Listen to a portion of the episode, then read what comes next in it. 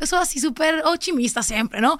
E sempre achando como onde estão as grandes oportunidades. Ok, vamos ser otimistas, qual é o plano? E vamos a ter umas metas super desafiadoras e vai dar certo. A gente não vai mudar nas metas, não vai mudar nas metas. Você fala para mim que precisa que vamos fazer nas metas. Você pode fazer uma coisa que a gente chama uma figura, GMGA e tudo mais. Eu falo, ok, e que preciso para isso? Um milhão de reais para ter aí no banco. Nem para operar, só para ter aí ok, eu vou conseguir um milhão de reais. Nunca desafiar a meta, sempre desafiar o plano, a estratégia. E na estratégia você precisa ser mais rigoroso, quais são os supostos.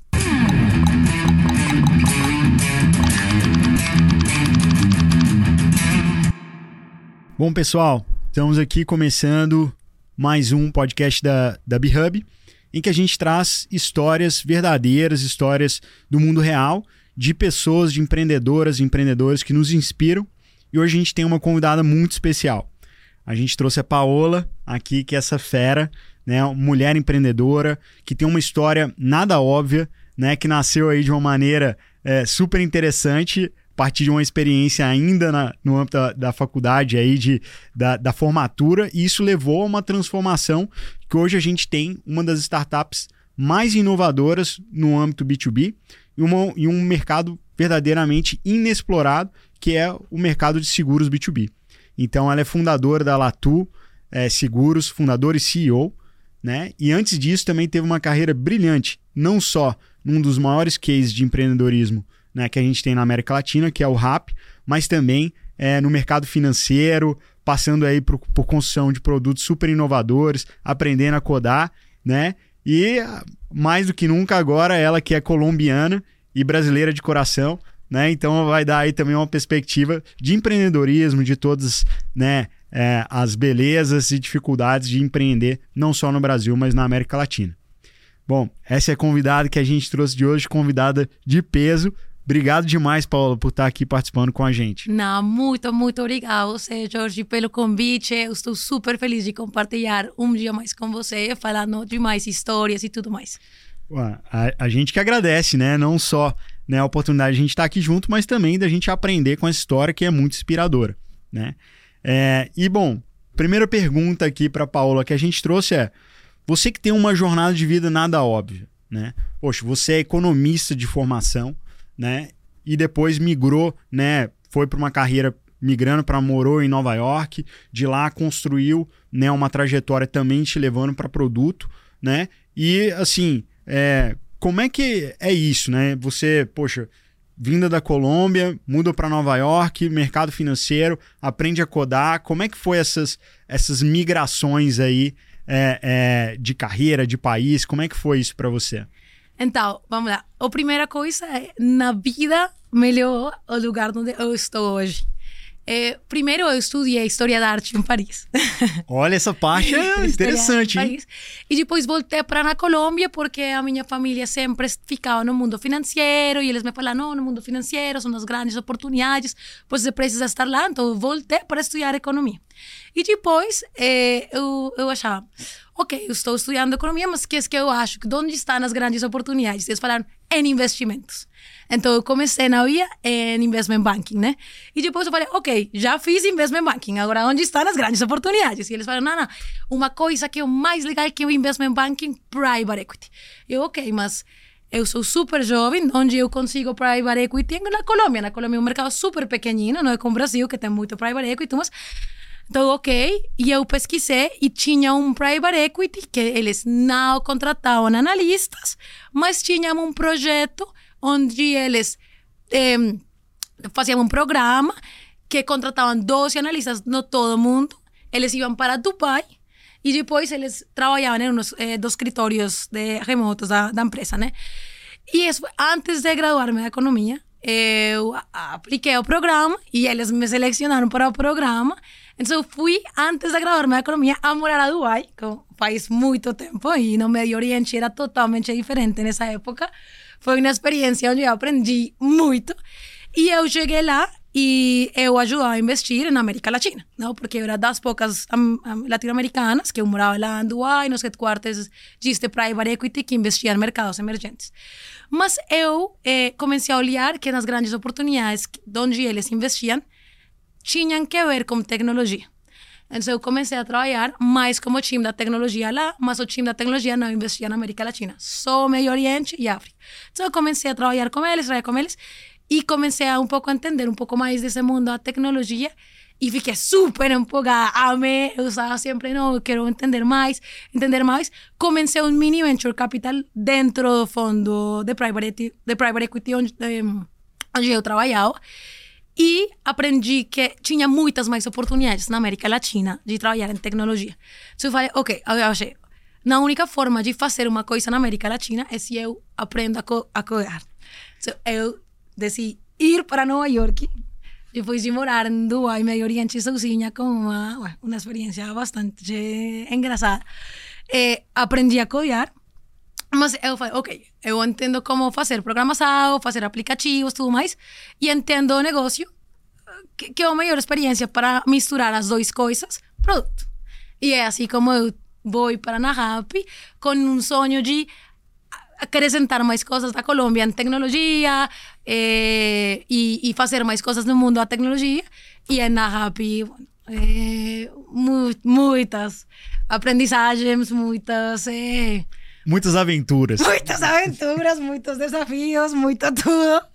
Eh, e é assim como, como eu terminei trabalhando em tecnologia e em algoritmos e em muitos produtos de dados, eh, que são meu grande passado eh, e a coisa que mais gosto de fazer. sim? Bom, como vocês podem ver, depois daqui a pouco a gente falar mais sobre isso, mas assim, não falta coragem para essa moça aqui não, né? É, mas legal, então olha, você veio da Colômbia, aí não sabia desse ponto de história da arte, bem interessante também. Eu tinha começado ali, a gente fez o dever de casa a partir da, da economia. E aí, daí você faz essa migração, poxa, começa a trabalhar com investimento private equity num país árabe, você como mulher latina, num país árabe, trabalhando com investimento, né? E depois ainda faz uma migração ainda para falar, poxa, vou para Nova York, vou aprender a codar e vou fazer para migrar para essa carreira de tecnologia. O que que foi assim que você acha que foi o mais difícil de todos? Porque pô, você já tinha feito todo esse pô, tá num país árabe, poxa, toda essa coragem, toda essa assim, esse desbravar né? Isso. O que, que foi o mais difícil? A verdade é que sempre você acha, eh, quando eu penso em todas as coisas que eu vivi e experimentei, uff, quão difícil, mas um momento um desafio, mas ok, mais trabalho, mais coisas novas, eu vou aprender e, e para frente.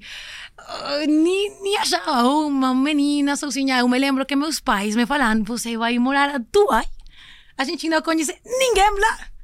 Não tem nem voz para ir a Dubai. Quem, quem, quem contratou você lá? Você vai estar em nem sei, uma coisa criminal. Terrorista, né? Total, total. Eu falei, não, não, não, eu, vai dar certo, vou para lá. E eu sou assim super otimista sempre, não? E sempre achando como onde estão as grandes oportunidades, sempre superar as grandes. Então, o mais difícil, sempre no momento, ou seja, ainda agora é o momento mais difícil. E depois você supera e depois. Agora é o momento mais difícil. E agora é o momento mais difícil. Então, assim, eu sei, não, não sei que é a coisa mais difícil. Nem sei. Acho. Eu sou super otimista. Uma coisa que eu tenho, que eu sempre sou, cliente. Ok, vai dar certo, vai dar certo. Eu nem sei como, mas vai dar certo. E, às vezes uno acha, puta, por que estou fazendo isso? Mas, ok, ok, vai dar certo. Continua, continua, para frente. Assim que nem sei, não é a melhor resposta. Não, Desculpa, é uma ótima mas... resposta. Mas... É uma ótima resposta. Você já foi pro Ceará? Ceará, sim, Jeri, a Praia, a Teams. Ah, você, pratica kitesurf, então? É, gosto, gosto, gosto. Ah, Não tá. sou a melhor, mas gosto bastante. Então você personifica, então, né, a frase que a gente sempre ouve lá, que é, vai dar certo. Vai, vai lá, vai dar certo. certo. Eu gosto bastante frase. É isso. Empreendedor tem que ser resiliente, tem que ter otimismo. Ah, Concordo. Acredito. Muito bom. É, bom, vamos lá. Depois que você foi para então para Nova York, começou a desenvolver é, é, essas suas competências de tecnologia e indo para produto, né? Como é que foi essa migração? Da onde surgiu esse convite para ir para Rap? Sim, eu, eu falei muitas vezes com as pessoas da RAP, mesmo quando eu morava em Dubai, porque no fundo que eu trabalhava, a gente é, foi ofertada a possibilidade de investir na RAP faz oito anos, mas quando a RAP estava começando. E nesse momento, não, mas porque a gente só investia em Medio Oriente e África do Norte em tecnologia. Que oportunidade perdida. Total, não, total. É, então, eu falei com eles muitas vezes, mas. E com Jack, que você conhece. Mas eu sempre achava, não, eu vou estar aqui no mundo das grandes oportunidades, que é finanças. Não? Para mim é o grande. E depois que eu achei, não, nas grandes oportunidades estão tecnologia, as pessoas que estão construindo melhores oportunidades, mais coisas para outras pessoas, tudo mais, ficam em tecnologia. Então, quando eu aprendi a programar, ok, beleza, você sabe como fazer um aplicativo, e, aí, e agora como você faz uma empresa? não sei. Então, assim, um pouco como eu falei com Jack e umas outras pessoas, e eles falaram, agora na Rappi está começando a área do produto, você consegue fazer uma mistura das duas coisas, volver à América Latina, que eu queria voltar à América Latina, construir uma coisa, eu falei, beleza, vamos, eu, vamos lá. Eu nem sei como fazer produto, nunca fiz em minha vida, mas ok. Voltei, em minha cabeça, produto era uma coisa mais tirada UX. Mas a oportunidade foi vamos fazer produto mais técnico porque você conhece mais da engenharia de software. Então, os produtos que eu comecei a fazer mais algoritmos da matching, algoritmos de forecasting, algori e minha especialização deu mais para produtos de dados, produtos mais eh, técnicos e a verdade não tanto para produto típico, o que é mais produto de fazer telas, desenho de UX, tudo mais, sino mais para produto quase de data science, de data analysis. Meus, meus produtos eram fórmulas. Um, e assim, falando com eles, eles, uma coisa que eles me falaram quando eles me fizeram a oferta foi: se você vem para aqui, a gente vai dar uma oportunidade mais grande para você construir uma empresa depois. E vai aprender como é que você vai fazer uma empresa ok, beleza, eu vou voltar, vou aprender como construir mais é, para eventualmente fazer uma coisa. E é uma coisa que para mim é uma coisa super bacana da RAP. Na Colômbia a gente não tinha muitas empresas da tecnologia e as pessoas na Colômbia só conheciam Shakira e Pablo Escobar. e para mim é super bacana que aí, agora eu consigo falar de uma coisa mais. É na RAP. Então, é um orgulho muito, muito grande para mim. Então eu voltei Falei, ok, vou trabalhar com vocês quatro anos, tudo mais. E depois... Pois é, e assim, pessoal, vocês que estão vindo ela, ela participou efetivamente da construção de um dos principais produtos e que eram chaves né, para o RAP, que é um dos maiores cases de empreendedorismo, não só da Colômbia, né, mas também de toda a América Latina. E trabalhou com algumas lendas, né? Então você tem Simão Borero, que é o fundador e CEO, é um cara genial. O, o Sebas, também, que também é um dos co-founders também, além de ser um cara também muito fera, com set de competências muito boas também de, de growth, de parcerias, de business, né? Ele também é, é famoso aí por né, ser um cara que já namorou algumas modelos, aí o cara também é tido como um cara dos empreendedores mais boa pintas aí é, da cena de empreendedorismo da América Latina. E também tinha o Andrés Bilbao, é, Juan Pablo Ortega, então assim, fora uma das maiores escolas de produto né, e de crescimento também. Né? Porque o rap, eu, eu participei também da, do chamado Rap Máfia ou Rap Magia, né? O Magia também. Então, é, foi assim. São anos de cachorro, né? A gente vive as coisas de uma maneira muito rápida, muito intensa. Teste, testa, aprende, como é que foi participar disso? Como é que é, você conviveu mais? Eu convivi muito pouco com o Simão, adoraria ter tido mais oportunidade. Como é que foi viver rápido assim, né? Toda essa curva, essa curva J de empreendedorismo, de um case de blitzscaling que a gente tem aqui. A verdade é que Simão é o pessoal mais incrível do mundo e tem muito, muito complemento com o Seu, assim, com Felipe. Eles são diferentes, mas necessários todos. SEOs, ele ensina você de estar enamorado da vida, de achar que o mundo vai dar para o melhor, que vai ter mais coisas, mais oportunidades para o mundo. De, esse amor, né? De charming, não? E, e, e, e você acredita, não? As pessoas são boas, você precisa acreditar em outras pessoas para... E, é SEOs, não? E você precisa disso. Mas Simone, Simone é uma pessoa que tem muita ambição e como de fazer mais. Então é como um pouco Sebas que é super otimista e depois temos assim, ok, vamos ser otimistas, qual é o plano? E vamos a ter umas metas super desafiadoras e vai dar certo. A gente não vai mudar nas metas, não vai mudar nas metas. Você fala para mim que precisa que vamos fazer umas metas, umas metas agressivas, agressivas. Não vai fazer isso, sim, desculpa. Sim, sim, vamos a fazer, porque a gente precisa elevar os estándares de nós, da gente mesmo, né?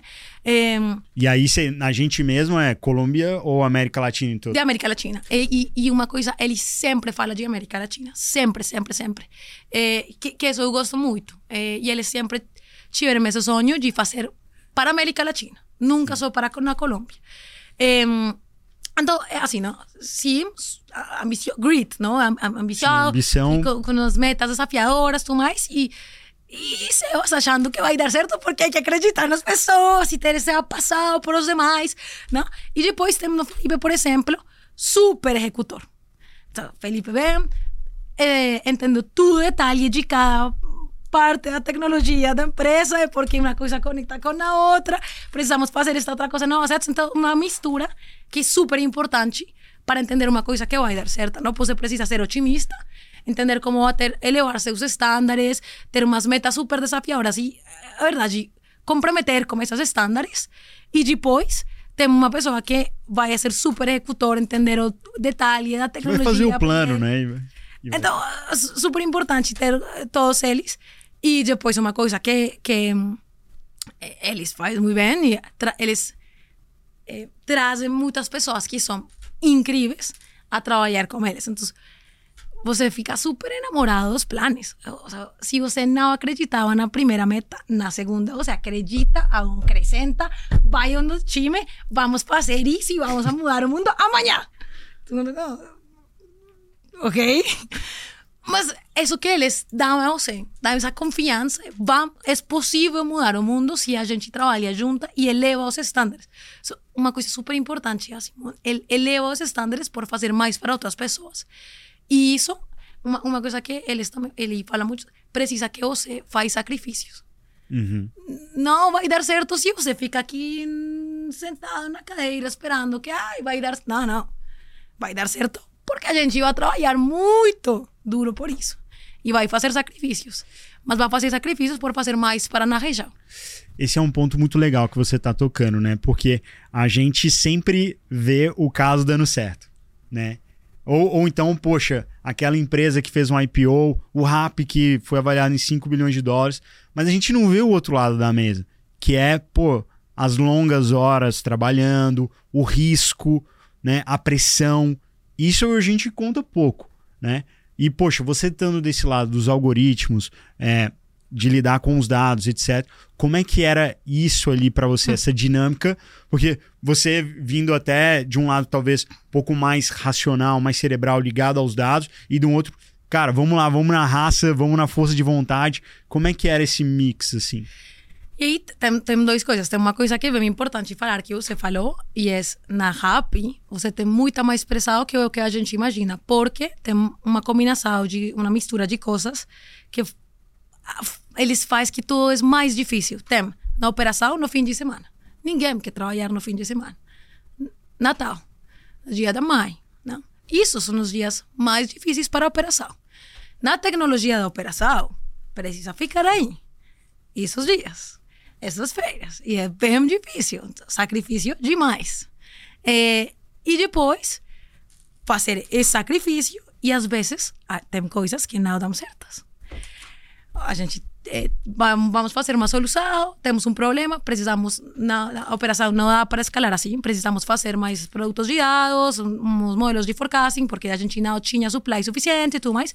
Ok, primeiro modelo de forecasting, não deu certo ni un poco. O sea, fue un modelo terrible, súper errado, todo el mundo gritando, a Paola Negra, no funciona nada. Yo, ok, a gente está dando uma olhada, eh, não, com todo o time, trabalhando todo fim de semana. E eles, puta, não motivação, todo fim de semana, e ainda todo mundo a negócio falando, Que não funciona. ¿Qué, qué es eso? No funciona nada. Algoritmo não funciona. Nenhuma ordem está ficando tempo. Os clientes, e tem clientes que estão pedindo uma coisa quando eles têm fome. clientes super eh, difícil. Eh, não? No repitendero, que também é um cliente, que não quer esperar na loja. Temos cliente da loja, que é a loja, que é um parceiro, que eles têm, ai, tenho mis caras, mis clientes, tenho também os motores, eu como consigo. Ah, puta, todo mundo é um cliente. Ninguém quer dar nada e você está passando tecnologia para eles, sem molhar, para tudo. Então, é difícil, por isso precisa trazer tu fim de semana, mas acho que o que é mais importante, refletir sobre cada coisa que você faz, mesmo se não saiu, deu errado, deu errado. Ok, por quê? Vamos fazer três casos, por quê? E entender. Vamos fazer novas hipóteses, por que deu errado encontramos, validamos hipóteses, validamos hipóteses, validamos hipóteses. E uma coisa que a gente sempre fez no time, que acho super importante, se depois de três iterações, definitivamente, a gente não consegue dar na outra, vamos a mudar para um outro projeto. Um, porque se você desiste no primeiro projeto que não deu certo, puta, nunca vai dar certo na primeira vez. É verdade. é, então precisa fazer três iterações com hipótesis, validando as três diferentes hipótesis e depois, na terceira vez, se não, você também precisa mudar, porque senão fica aí empolgado um projeto que não vai dar valor à, à empresa. Então, é, muito sacrifício, como dados e, e acho que a motivação a gente vê quando vê o valor para os clientes, para os motores, para os parceiros, clientes com mais tempo, os motores que têm muito mais coisas para trazer mais eh, dinheiro para seus hogares, os parceiros também fazendo mais vendas, tudo mais. Então, quando a gente conseguir, oh, a operação melhorou, a gente agora tem mais capacidade de fazer mais ordens, ainda agora os clientes ficam mais contentos, com menos fome, eh, tudo mais, a verdade, compartilhar os dados dá muito mais motivo, motivação ao time, não? É. Esse, esse, é um ponto muito legal que você colocou, né? É, é muito mais fácil você motivar um time que tá ganhando do que um time que, que tá sofrendo. E aí você fala, pô, vamos mais, vai dar certo. E é interessante essa, essa dicotomia, essa dinâmica, né? Que é meio paradoxal, né? De um lado, você precisa ser resiliente, você precisa persistir, mas também, ao, ao mesmo tempo, você precisa olhar os dados, ter esse rigor analítico e às vezes tem que pivotar, às vezes mudar a estratégia para aí dar certo e aí você dobra a aposta no que está dando certo. Então, essa dicotomia né, de empreendedorismo é muito difícil. E com, como saber, né, quando que você, poxa, eu preciso é, reduzir essa aposta aqui, pivotar ou não, preciso persistir mais um pouquinho, ajustar um pouco. É difícil isso. E, e, vindo também do seu approach de dados, o que que nos dados, ou de outra maneira, que te, te dá essa, essa base para falar, pô, agora é hora de persistir, insistir mais um pouquinho, ou não, eu preciso mudar a estratégia, pivotar e seguir um outro caminho? Então, acho a primeira coisa é as metas do time. Não, eu acho, e a minha posição, que a gente conseguir discutir, mas não, não devem vir do time deben venir top-down. Deben venir o que precisa a empresa, o que precisa... E o que o time precisa fazer e challengear e desafiar é o plano para chegar às metas. O plano, você, na, na, na estratégia para chegar às metas, você consegue fazer com dados. Ok, a gente tem que fazer um algoritmo que faz tá, tá, tá. Ok, que tipos de opções tem? Temos isto, tem tanto tempo, este, precisa de tantos, a gente em engenharia, nos pontos eh, de engenharia, eh, nos pontos tipic, tipicamente tem tantos dias, tudo mais. Os planos, a estratégia com dados, e depois você desafia e challenge na estratégia para nas metas. Quando Mas você... nunca mexe nas metas. Não, nunca. nunca, porque senão você tira super mediocre. Ah, não, acho que não vai dar. Você traz o plano e no plano você consegue falar, ok, esse é o plano, mas preciso de uma coisa e outra coisa, um recurso, um vendedor, um... Ok, Mas é o plano, a gente vai desafiar o plano, a estratégia. E isso faz que, faz que tudo seja mais fácil, porque depois a gente volta à estratégia. Ok, quais são as coisas da estratégia que não estão dando certas? Vamos ver, doble clique, doble clique. E não só ver na meta e, ok, cada semana a gente vai dar uma olhada como está na meta. Não, vamos dar uma olhada como está no, na estratégia, na estratégia, na estratégia. E assim é mais fácil também motivar o time. Porque se uma coisa na estratégia não está dando certo, ok, vamos entender a coisa, mas agora está só falando de uma coisa mais pequenina que o time acha, isso eu consigo solucionar. Não tudo meta que a gente já, entendeu?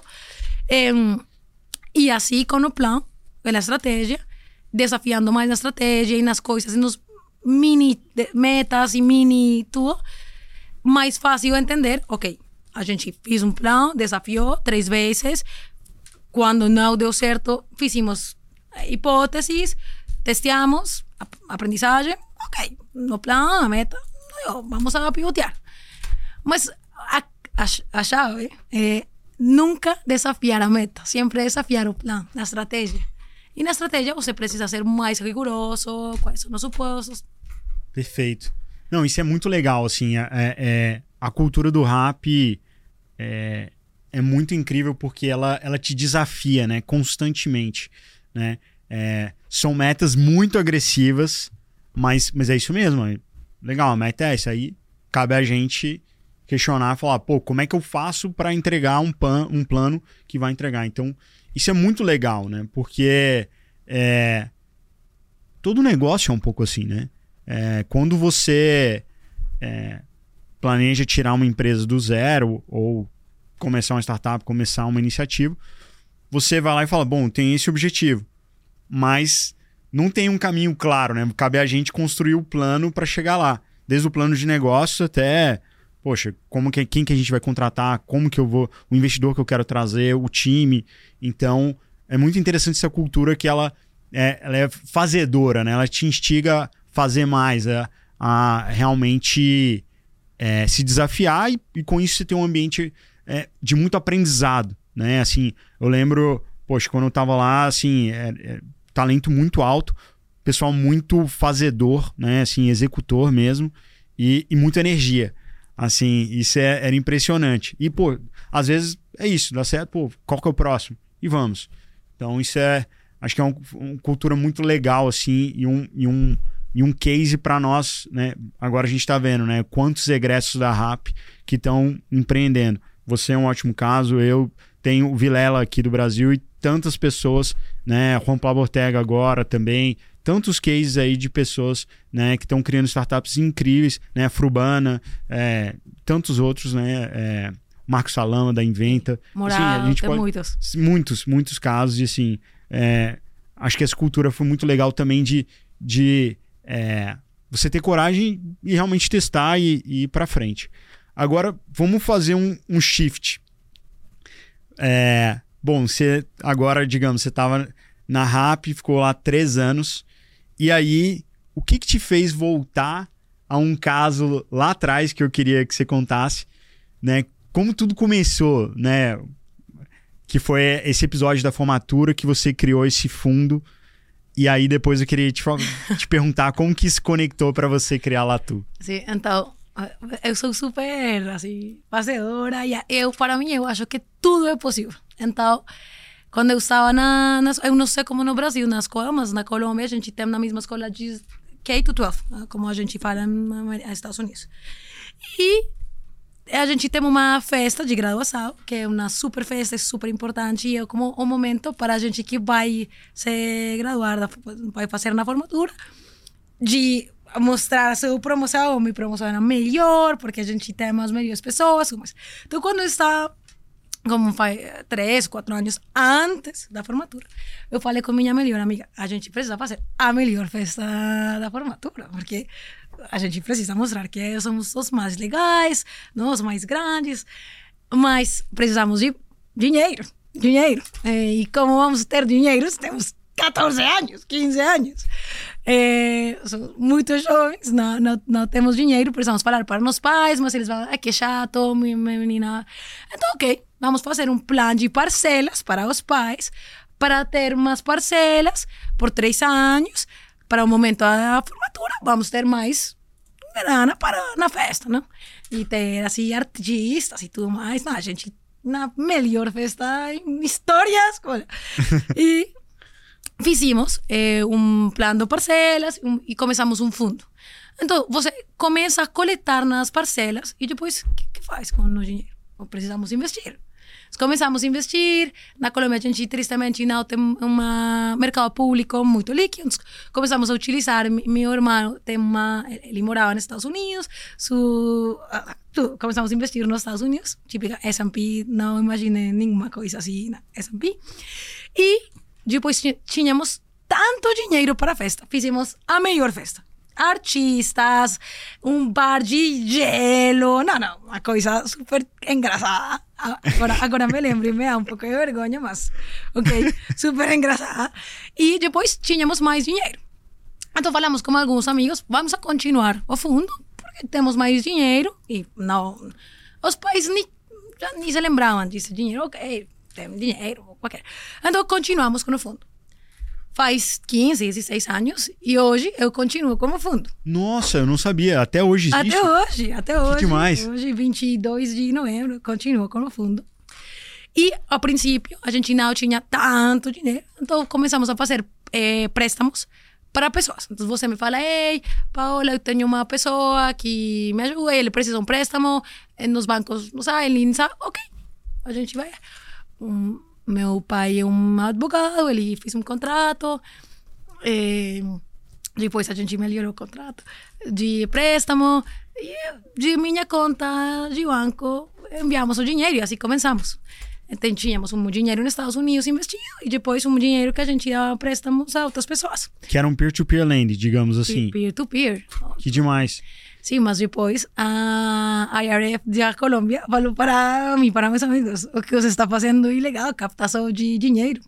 Eu nem sabia, eu tinha, todos os meses a gente continuou depositando dinheiro no fundo.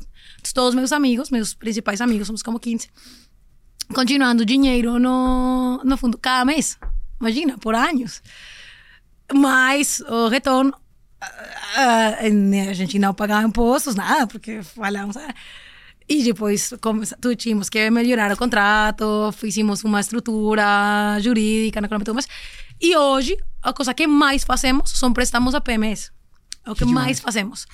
Tipicamente quando uma empresa vai fazer um negócio como outra empresa mais grande e, e os uh, términos do pagamento são 12 meses, 16 meses, 18 meses e a PME precisa faturar principalmente para empresas que fazem manufatura, é, tipo assim, merchandising, ou é, casas de software, que são PMEs pequeninas, ou pessoas assim, é, consultants, freelancers.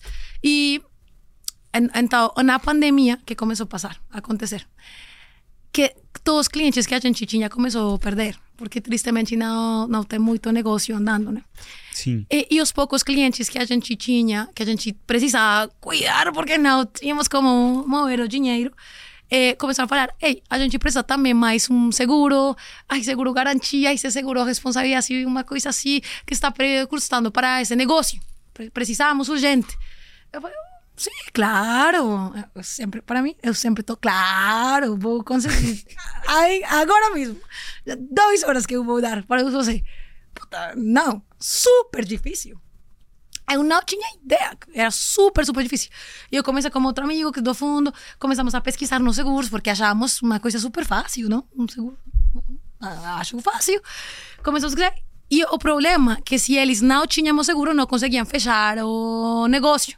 E se não conseguiam fechar negócio, a gente não conseguia dar préstamo. Então também, puta, assim, ruim Preciso para dar um jeito de alguma forma de criar um seguro para eu pegar o meu dinheiro de volta do empréstimo. A gente experimentou muito, mas super difícil, super difícil. E eu comecei a entender, eu mesmo, como falei com meus amigos, acho que a gente consegue fazer um outro negócio de fazer esses seguros. Meus amigos, o que é? Nem sei porque eu achava que o problema mais eu não tinha corretor para mas depois comecei a procurar mais mais mais mais depois que muitos clientes e não conseguíamos dar o seguro não conseguíamos dar o crédito o problema é que não tem eh, seguradoras que queriam dar o seguro para PEMES. Mas por quê? Não é porque eles têm muito risco, não. Sino porque todo o processo é muito manual. E você precisa de ter um time lá fazendo os documentos, fazendo tu entendimento. E como você precisa ter um time, custo-benefício, não dá. Para cheques pequenos, para seguros cheques menores. pequenos. Perfeito. E uma coisa que é super, pa- para mim, crazy, é que para eles, prêmio pequeno são 15 mil reais, 20 mil reais. Eles falam, não, puto, 20 mil. Porque eles querem dar seguro para as grandes empresas, o pau de açúcar, porque eles têm milhões de reais em prêmio. Então, que o meu time é super senior, entendendo tudo underwriting. Então, por isso que a única solução precisava de um produto de dados, de fazer underwriting com produto de dados. Por isso que eu, depois de procurar muito, muito, eu estou fazendo produtos de dados para tirar cervejas em 10 minutos.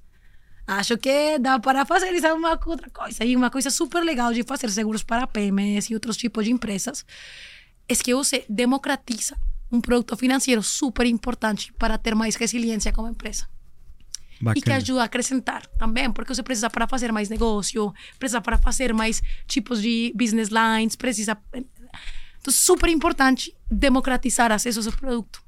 Total, total. Eu não sei se, se você sabe disso, mas minha primeira empresa foi a primeira empresa de peer-to-peer lending no Brasil. Sim, Foi a sim, sim. Biva. Você me falou. É, e de lá pra cá eu concordo totalmente com você e, e, e sou apaixonado pra realmente contribuir para outros empreendedores, para sobretudo os, os pequenos, médios empreendedores. Então, a B-Hub é a nossa também lidamos com a burocracia, como você sabe, né, de constituição de empresa e tudo isso. E é perfeitamente verdade. E às vezes a gente não pensa, a gente tem um empreendedor que tem uma baita vontade de fazer algo diferente, de criar algo novo, etc. Mas a burocracia, toda essa dificuldade é, de você ter esses documentos organizados, ter alguém que te ajude a arcar com o que, que você precisa para dar o próximo passo, é muito difícil. Então, apesar das diferenças, me conecto muito com o próprio propósito da B-Hub. Então, bacana demais. Agora, tem um ponto, né? Como é que isso voltou para sua memória ou, ou foi simplesmente surgiu pós-pandemia, você tava no rap e aí você falou, poxa, agora é a hora desse de dar o próximo passo. Como é que foi? Então, ao, ao princípio, no meio da pandemia, eu comecei a experimentar. Eu, comecei, eu, eu sempre acho como quero fazer mais coisas, sempre. Então, tem fundo, NAP, codear e tal, mais e mais coisas. Eu sou assim super que quero fazer muitas coisas. E eu comecei a procurar, e fiquei super empolgada no mundo segurador. E depois de uns vários meses, eu falei com Felipe, com Simão, e como se assim foi. Gente, tenho muito tempo entendendo tudo. Eu acho uma oportunidade incrível. Eu, nesse momento, achava, eu tenho uma solução nos produtos. Ah, Agora, ma- mais difícil do que eu achei. Mas eu tenho uma solução agora. É uma ideia mais incrível do mundo. E eles, você vai fazer uma empresa de seguros. Que- Pau, acho que você não está pensando corretamente. Volta lá e volta para. E, e, e, e uma coisa que mesmo Simón e um, um outro mentor que eu tenho, Santiago Soares, falaram muito para mim. Você não pode fazer a primeira ideia que você tem. Precisa pensar, voltar, achar. Porque tem um, um compromisso para muitos, 10 anos, nem sei, muitos anos. Que você vai todos os dias, você precisa estar completamente com certeza que você acredita na missão, você acredita no problema, você acredita na oportunidade. Eles me forçaram para voltar, achar de novo, achar de novo, achar de novo. Eh, e depois eh, de mais de mais uma iteração, eh, mesma missão, mesma missão, mas onde começar, que é a coisa mais fácil para começar a fazer nos produtos de dados, na solução, ok, na solução depois, primeiro foquemos no problema, tudo mais. Em, eles, ok, mesmo, tá bom, você está co- convencida, acreditando demais, tá bom, você está pronta. O- o- Vai lá e a loucura e vai fazer isso. Mete as caras, né? Como a gente diz aqui no Brasil. Sim, né? Eh, sim. vai, vai lá e. E por que o Brasil? Já foi desde o primeiro momento falou, bom, vai ser o Brasil que é onde eu vou começar. É... Não. Eu tinha isso na minha cabeça. mas não estava assim com muitas. Porque todo mundo vai falar, é, fazer uma empresa é uma coisa super difícil. E você vai no país, não há língua, tu mais, você não conhece ninguém, well, conhece umas pessoas, mas vai fazer um negócio de sérios lá, como porque eu eu já, já morava lá aqui e gostava demais. Eu gosto bastante da vida aqui, amo a vida no Brasil, amo São Paulo, amo mais São Paulo que as pessoas daqui. Ai, sempre, olha, olha aí. Torcedora do Brasil na Copa do Mundo, vale dizer. Tá, torcedora. Tudo no escritório assim, cheio de bandeirinhas do Brasil, que eu tirei lá. No... E os brasileiros falam, você é mais brasileira que a gente. É, amo assim na cerveja, longa na Copa América, amo tudo o Brasil, amo o Brasil. eu, eu queria morar aqui, porque amo energia, as pessoas sempre felizes, tudo mais. Mas, puta, fazer uma empresa aqui não, antes eu falei, puta, Colômbia, no México, mais fácil, mesma língua, no Brasil. Mas depois, o que é que eu queria fazer? Eu queria fazer uma coisa no mercado super regulado, Sim. onde a verdade é que mais que imediatamente expandir a outras regiões, o mais importante é entender na regulação, fazer um produto super bem no mesmo mercado, tudo mais.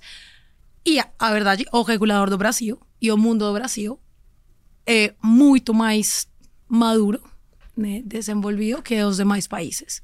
É, o regulador do Brasil no mundo de... É, finança, seguros, a SUSEP super avançada, tem muitas Banco coisas Central, que a gente está com fazendo. Pix. Isso é pouco dito, né? Mas é, é uma grande verdade. A infraestrutura financeira, regulatória no Brasil, tanto a SUSEP né, quanto o Banco Central estão dando show, né? O Pix aí tá, tá sendo exportado. Então, esse é um ponto muito legal. Que bom que você trouxe isso, Paulo.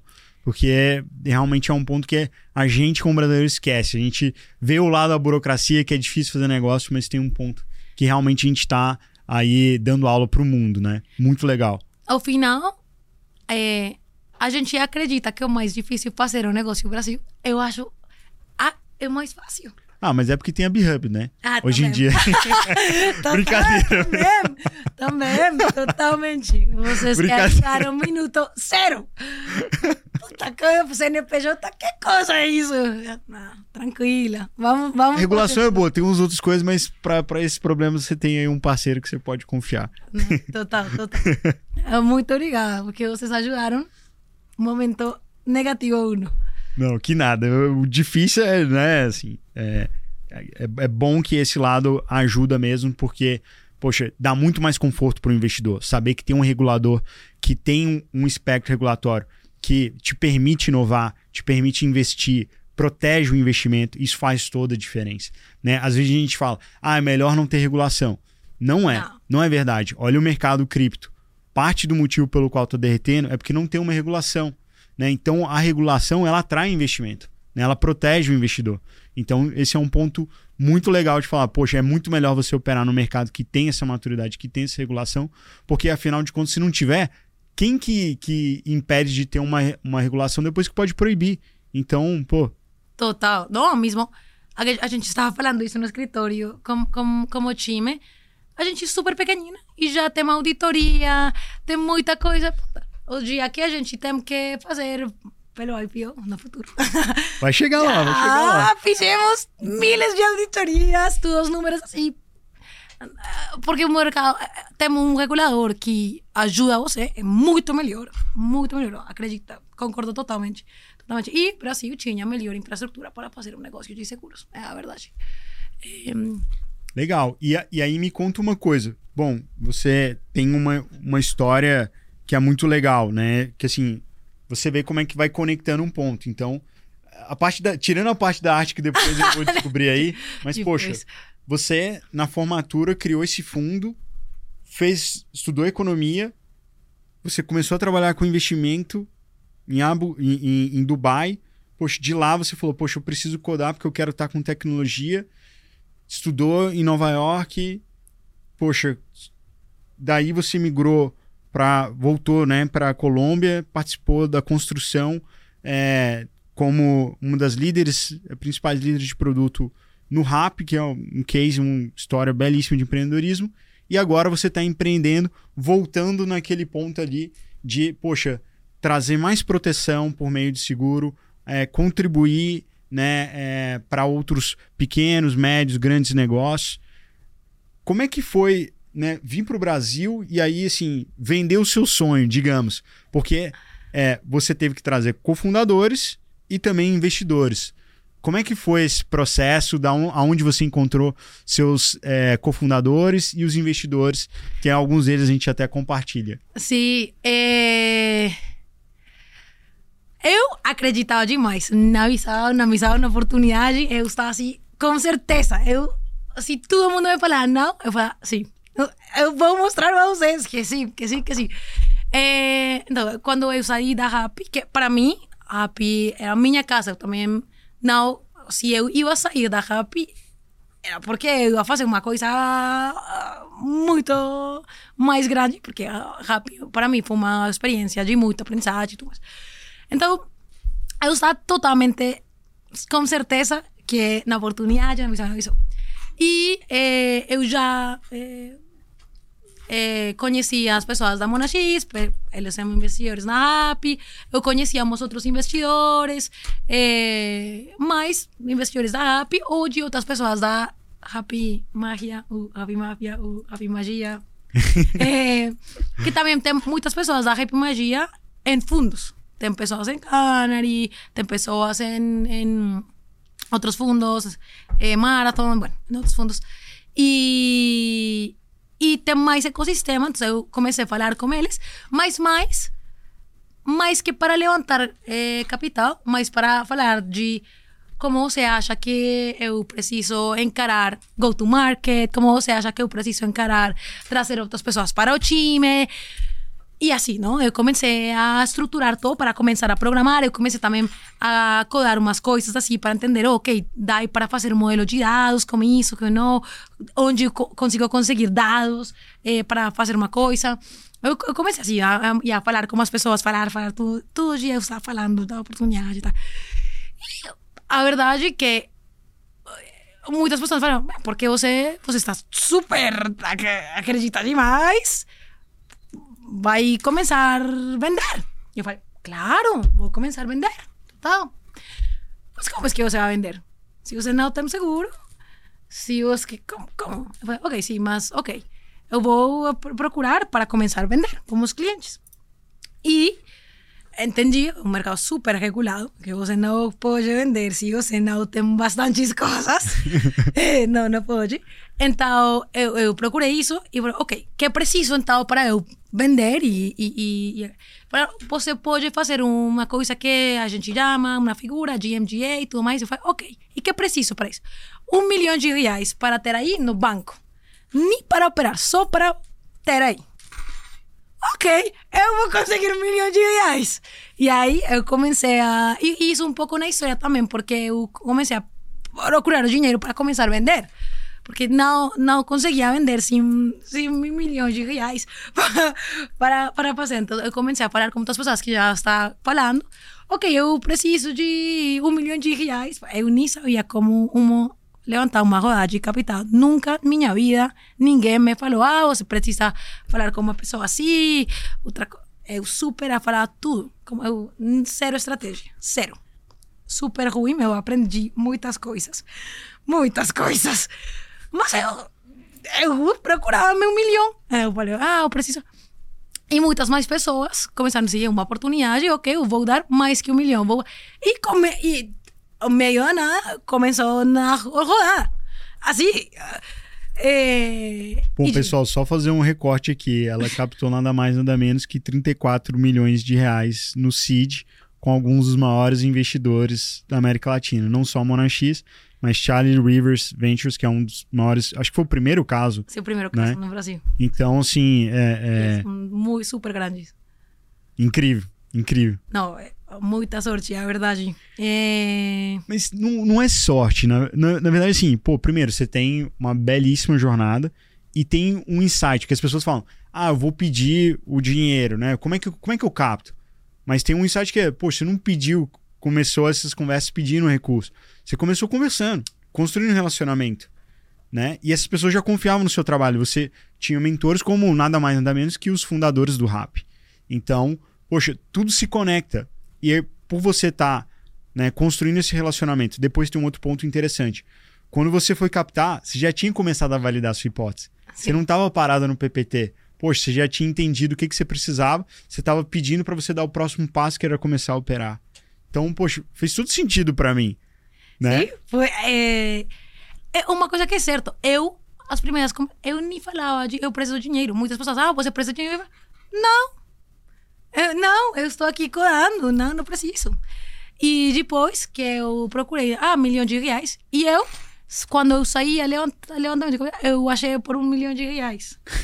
é incrível. E depois, ah, muitas pessoas falaram, não, não, você não pode pedir o mínimo que você precisa, porque depois, como você vai operar? Eu falei, ah, puta, sim, desculpa, dois. E assim. e, a... e, aí chegou a 34, né, gente? Aí eu não sei como é que foi essa multiplicação de pães aí, é. mas. A, a verdade, chegou muita lá. aprendizagem no meio. Ah, mas uma coisa que eu falei com todo mundo muito antes de procurar por dinheiro. Muito antes. É isso. É isso. Primeiro a gente pede conselho, constrói relacionamento para depois a gente chegar no dinheiro. Né? Quem pede dinheiro ganha conselho, né? Então... e aí eles nesse momento super acreditavam porque eles viram toda a construção da, o, plan, o plano, tudo, quase que comeu. Eu fiz isso, eu fiz isso, ah, eu estou fazendo isso. E a cada ponto, touch point, né, você vai ganhando mais confiança, porque sim, você não parou. Sim, total. É, mas uma coisa que é importante eu falar com pessoas que eu também me acreditavam em seu critério. Não, as pessoas da Monagis, não, é Marcelo, Fábio, Bruto, não, Marcelo é demais. Monagis, Roberto, não, Marcelo, eu adoro. Assim como muitas pessoas que eu já acreditava neles. Porque eu queria seu conselho. Você também precisa cuidar seu tempo. Não precisa falar com todo mundo, precisa falar, ok, quem consiga ajudar a fazer uma melhor estratégia. E depois. Perfeito, perfeito. Bom, antes de entrar na fase final aqui, que é o nosso bate-bola aqui, rápido, em clima de Copa, bom, é, queria te perguntar o seguinte: quando a gente acessa né, a página da Latu, tem um hashtag incentivar coragem. De onde veio isso? Um, um pouco de novo. Incentivar. Eu sou super corajoso. É mesmo, é mesmo. Bota super coragem corajoso. Nisso. Mas também uma coisa que nas seguradoras eles sempre tiram medo para oh, puta, todas as coisas que podem não dar certo. E a gente tem uma olhada no mundo segurador muito diferente. É, você precisa ter mitigação disso para que você tenha mais coragem para fazer mais coisas. Porque já tem uma rede de suporte. Uma rede, uma mitigação dos riscos para que você possa tirar mais riscos. Riscos mais importantes para seus clientes. Você não dá para ter risco cibernético. Não. Isso dá para a gente. A gente consegue cuidar. A gente consegue cuidar contra muitas outras coisas. Você tira os riscos, vou fazer uma nova linha de negócio. Vou ir para mais clientes, fazer mais desafiantes minhas metas. A gente quer dar rede de suporte para que os empreendedores tenham mais coragem para fazer mais coisas. É um pouco uma olhada diferente ao mundo seguros, não? Muito bom, muito bom, inspirador e você é um exemplo de vivência, de coragem, de desbravar e, e de né, fazer e acontecer. De uma né? pessoa assim. Não, de fazedora, pô. Vai ter exemplo pra gente. É... Bom, e agora a gente já movendo para esse bate-bola, esse jogo rápido aí em clima de Copa do Mundo. Quem que é a empreendedora ou empreendedor que te inspira? Uf, é... Não, para mim, a, resposta disso, Simão Borreiro. Na, na verdade.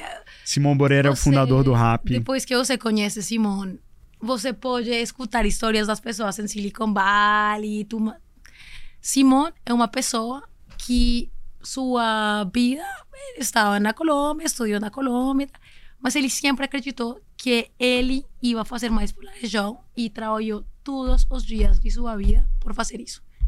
E sua energia, as ganas de sacrifício para fazer mais por os demais. É uma coisa que você tem uma responsabilidade de fazer mais por outras pessoas, mais por sua região.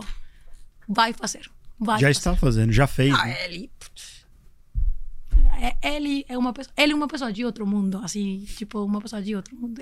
A energia, não importa o dia, sol, chuva, o pior dia da vida. Então, ele está, ok, vai, vamos, vamos lá, vamos lá, a gente consegue, vamos, vamos lá. Eu inspiro demais. Porque não uma pessoa que ele estudou nos Estados Unidos, não, não, não. De Colômbia para o mundo. Isso aí, isso aí. Belo, belo, belo nome. Livro favorito? Então, eu gosto muito de CEO de Snowflake. Eu não sei se você conhece. Claro, Amp It Up. Frank Slutman. Yeah, Esse? Amp It Up. É, autor Frank Slutman. Puta, o livro. Todo mundo precisa ler esse livro. É, porque temos plano para fazer que as coisas aconteçam. E todas as coisas que você precisa fazer e não é só ser otimista, sim. Sim, claro. Mas também fazer no plano com esse você precisa executar. Executar ao maior estándar. Shorten your lifetime. É, é, é, tem muitos aprendizagens Muito super aprendizado. bacanas. Adoro esse livro. E também quem, quem. Bom, Snowflake é, né, pô, talvez uma das principais empresas de dados do mundo, né? E, e, assim, é incrível que mesmo nesse mercado é um dos. Ouso dizer que se não for a empresa com o maior múltiplo de valuation nesse momento, é, com certeza uma das 10 mais, e assim, tem todo motivo, né? É exemplo de execução, exemplo de planejamento, exemplo de. Assim, incrível. Incrível. Incrível. E uma coisa interessante, ele já fez o playbook em três empresas. Não só Snowflake. Snowflake, É verdade. ServiceNow. Então, uma pessoa que sua estratégia funciona. Ele sabe o que ele está falando. Ele sabe o que... Mas ele não é empreendedor. É uma coisa também interessante. Não todo mundo é empreendedor. Tem umas pessoas que são empreendedores, tem umas outras pessoas que Sim. são super operadoras, excelentes, como Frank Slutman. Sim. Também é difícil congregar, né, as, as coisas. Como a gente estava falando no próprio exemplo do Rap, você tinha o Simão Borero, que é um cara incrível, executor, você tem, né, o Sebas, que, poxa, é um cara que tem a visão, que consegue cativar as pessoas, e você tinha o Felipe Villamarim, que era mais planejador, executor, operador ali, de fato, né. É, é difícil ter nas mesmas pessoas, às vezes você tem, né, no time empreendedor, mas é muito importante. Legal. Uma frase que te inspira. Ai, uma frase que me inspira. Da Seara, vai dar certo. Vai dar certo. Vai dar certo. me inspira e eu me lembro todos os dias. Vai dar certo, vai dar certo. É importante, é importante. Quem tá querendo aprender aí o kitesurf, você vai ouvir isso sempre aí se tiver Uma no outra Ceará. frase. É muito... Incentivar a coragem. Boa! Incentivar a coragem. Incentivar a coragem. Boa. Um fim, filme ou série? Filme ou série? Uf. Eu gosto muito de Suits, mas não é super nova, mas eu gosto Olha. muito. Gosto que eles são caras que também resolvedores de problemas. Tem problema aí, É, mas aquele processador ali, pô, diferente, diferenciado. diferenciado, mas resol resolução do problema. E uma coisa interessante de Suits, não é só conhecimento de legal, mas pensar, ok, que acha o adversário, como eu consigo achar antes que ele... A estratégia. Gosto bastante. Acho uma das séries que eu gosto demais. Boa. Qual que é o maior acerto até hoje da sua vida profissional? Estudar eh, engenharia de software. Fica a dica aí, pessoal. Meu, meu Deus, Nossa Senhora, todo mundo precisa entender como a gente consegue fazer software. É uma coisa super empoderadora. Os engenheiros de software são como magos. Fala magos? Sim? sim. Magos. Qualquer coisa que eles querem fazer, conseguem. É só mais tempo. Qualquer coisa. Super empoderadora. Todo mundo. Mais meninas, mais meninas. Empoderamento. Programa. Perfeito.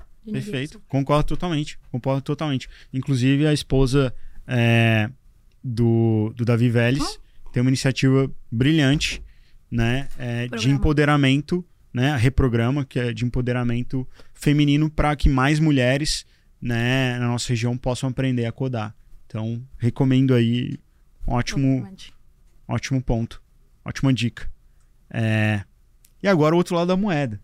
Qual que foi a maior bola fora até hoje? Bola fora, lembrando aí, é Total. tipo o erro ali, puxa, deu tudo errado. tantas coisas. Uma, uma, um, antes de falar, uma, uma vez eu me. Como eu falo? Tirei tudo a cor do cabelo. Descoloriu o seu cabelo. Preto. Sim. Deus meu. Eu, assim, a gente achava que eu era assim de heavy metal. Não, não, não, não, não terrível. Fora de. Mas, a ver, uma outra coisa. é- não, é terrível.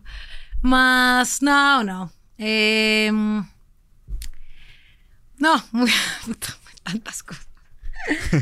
A ver, é, acho uma, uma, uma coisa é, que eu, eu acho que foi um, um grande erro que eu estou tratando de, de fazer melhor, sabes?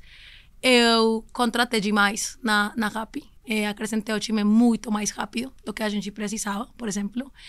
E isso tem muitos, muitos problemas porque a gente tinha muito trabalho, né? Muito. E de novo, nas, todos nos fins de semana. E assim, estou falando super honesta. Sim. Então, Agradeço a transparência. solução, mais pessoas. E precisávamos, não sei, dois, três. Tínhamos um time, nesse ponto pode ser de 30, 35. Começamos a contratar outros 30 e assim. E o problema é que a gente não estava pronta para ter muitas mais pessoas.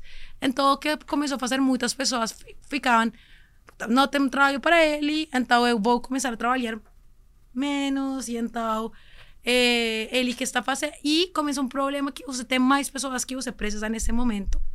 E os estándares das pessoas diminuem. Pior erro. Depois começamos a fazer melhor. E depois ah, continuamos acrescentando time, mas com muita certeza que o negócio precisava de mais time. Porque uma coisa que a gente sempre, sempre você precisa de mais pessoas, sempre, sempre, sempre. Mas a solução é mais foco, sempre. Porque você, se não tem um negócio desesperadamente gritando por mais pessoas, você trai mais pessoas e vai frustrar muitas pessoas que estão no time fazendo demais, um esforço sobrenatural para fazer que as coisas aconteçam. E você precisa que sempre as pessoas estão falando, a gente precisa fazer coisas sobrenaturais para que as coisas aconteçam. Trai mais pessoas e são as mais relaxadas. Temos mais pessoas. E as coisas sobrenaturais acontecem quando todo mundo está nesse mindset de estamos mais constrained, precisamos de trabalhar e fazer coisas incríveis. O time sempre precisa ficar constrained. Isso faz que as, as cabeças ficam, vamos a pensar fora deste mundo, vamos a fazer coisas que ninguém mais vai fazer. Quando você tem tudo, fica mais relaxado e fica um estándar mais baixo. E, e o erro super ruim que a gente cometeu, que depois começamos a melhorar e ainda agora na Latu é, a gente tem um time con- constraint e um dos principais princípios da empresa, vamos a operar constraint para fazer que o cérebro fique assim mais vamos dizer extra mais Mais sharp, mais. mais sharp. Boa. Sim, assim não tem constraint. Sim. Não, é um ponto muito valioso você colocar e, e agradeço a transparência, porque a gente também está vivendo um outro momento de mercado. Então, antes talvez a gente tinha um, um contexto de mercado que era mais propício a esse tipo de solução, que todos nós empreendedores a gente fala, pô, vou colocar, vou contratar mais uma pessoa, vou colocar aqui. E quando você vê, você também está aumentando o seu burn, a sua queima de caixa. Então é muito importante você ter planejamento, ter visão da sua pista, do seu runway, né? Então é, é super valioso esse conselho, né? É, principalmente nesse momento que a gente está vivendo, que é um outro contexto de mercado em que né, os investidores estão muito mais analisando né, os econômicos, né? A gente é forçado a fazer mais com menos. Então acho que também é um ótimo conselho. Mas fazer mais com menos é uma coisa boa que a gente não acredita. Mas sim, você precisa utilizar sua cabeça puta, ao limite. É. Mas no limite, é que você faz coisas incríveis. Sim. Tem um outro livro que eu também gosto que é assim, é, é o Antifrágil, né? Também te propicia, né? é, você ter essa é, é, hormese, né? Até a gente mesmo fazer jejum, etc. Até o próprio organismo, quando você coloca um certo estresse, você também reforça esse lado do antifragilidade, né? Então concordo muito. E por fim, qual que é o seu hobby? Ush, meu hobby. É... A ver, eu gosto. Puta, eu preciso falar a verdade. Eu sou super adicta a Twitter. Eu, puta, eu estou olhando Twitter. Cada momento que eu tenho livre, eu estou olhando Twitter. Acho. Ni é hobby, é uma adicção. é vício, É um vício. Um vício, É um vício terrível. Mesmo em É. tempos de nova gestão aí de Elon Musk também continua. Não, ainda agora mais. Eu estou assim achando, assim. O que está acontecendo? É, não, mas eu gosto muito de cavalos. É, Que legal. gosto muito, muito, muito de cavalos. É, acho que é o meu, meu principal hobby. É, eu cresci minha quando era criança, tudo mais. Meus pais, eles são super amantes de, de cavalos e eu cresci toda a minha vida com cavalos e cachorros e, e gosto muito de os dois. Não, não, não, consigo montar os cachorros, mas os, os, os cavalos. Horseback riding, não, não sei como Sim, é, é, andar a cavalo. Andar, andar a cavalo, é o meu. Sim. Acho que é o meu principal aqui no Brasil mais difícil, mas no Nordeste eu fui na montar cavalo. Legal, é, tem a hípica paulista é. aqui, é, é, mas assim, pô, legal, bom, também adoro animais, é, legal demais, legal demais. Por fim, aí agora mesmo pra gente terminar o bate-papo, qual o conselho que você dá aí pros nossos ouvintes, assim, de cabeça tem várias coisas aqui que você falou que são muito bacana, são ótimos conselhos a partir da sua vivência. Mas o que, que se fala? Bom, olha, isso daqui é parte da minha jornada, esse é o aprendizado, esse é o conselho que fica. Meu, meu conselho? Não, eu acho o mais importante é fazer uma mistura de sempre acreditar em você e elevar seus estándares. Qualquer coisa que você fala, eu me comprometo a fazer isso, você faz. Não tem nenhuma outra opção. Você fala, você vai fazer isso, você faz. Você eleva seus estándares e cumpre.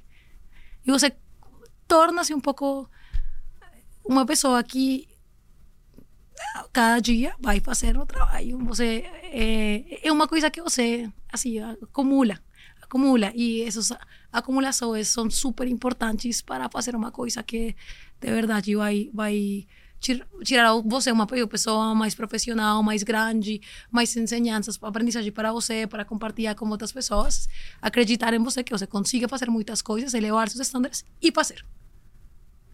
É isso aí, ótima dica. Uma ótima dica, assim, né? E você se torna um empreendedor, uma pessoa melhor no processo. É isso aí. Bom, tivemos aí o prazer de aprender aí com essa grande empreendedora que é a Paula Neira, que está aí mudando e transformando o mercado de seguros no Brasil com a Latu Seguros, e com certeza você vai ouvir muito mais é, notícias boas aí nos próximos capítulos dessa jornada que a gente acompanha de perto. Obrigado demais, Eu Paula. Eu que aprendo de vocês. Valeu demais, Paula. Tchau, tchau.